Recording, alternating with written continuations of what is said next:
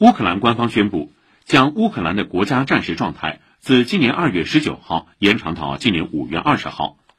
另据中国驻乌克兰大使馆昨天消息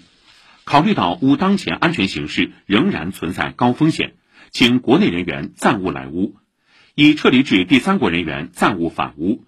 少数自愿在乌境内停留的中国公民坚持做好防空避险和应急物资储备。